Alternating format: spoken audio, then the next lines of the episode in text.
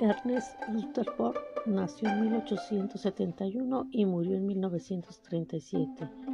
Fue un físico británico con premio Nobel por su trabajo en física nuclear y por su teoría de la estructura del átomo. Para Ernest Rutherford, el átomo era un sistema planetario de electrones girando alrededor de un núcleo atómico pesado y con carga eléctrica positiva.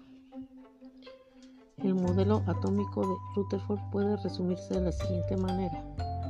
El átomo posee un núcleo central pequeño con carga eléctrica positiva que contiene casi toda la masa del átomo.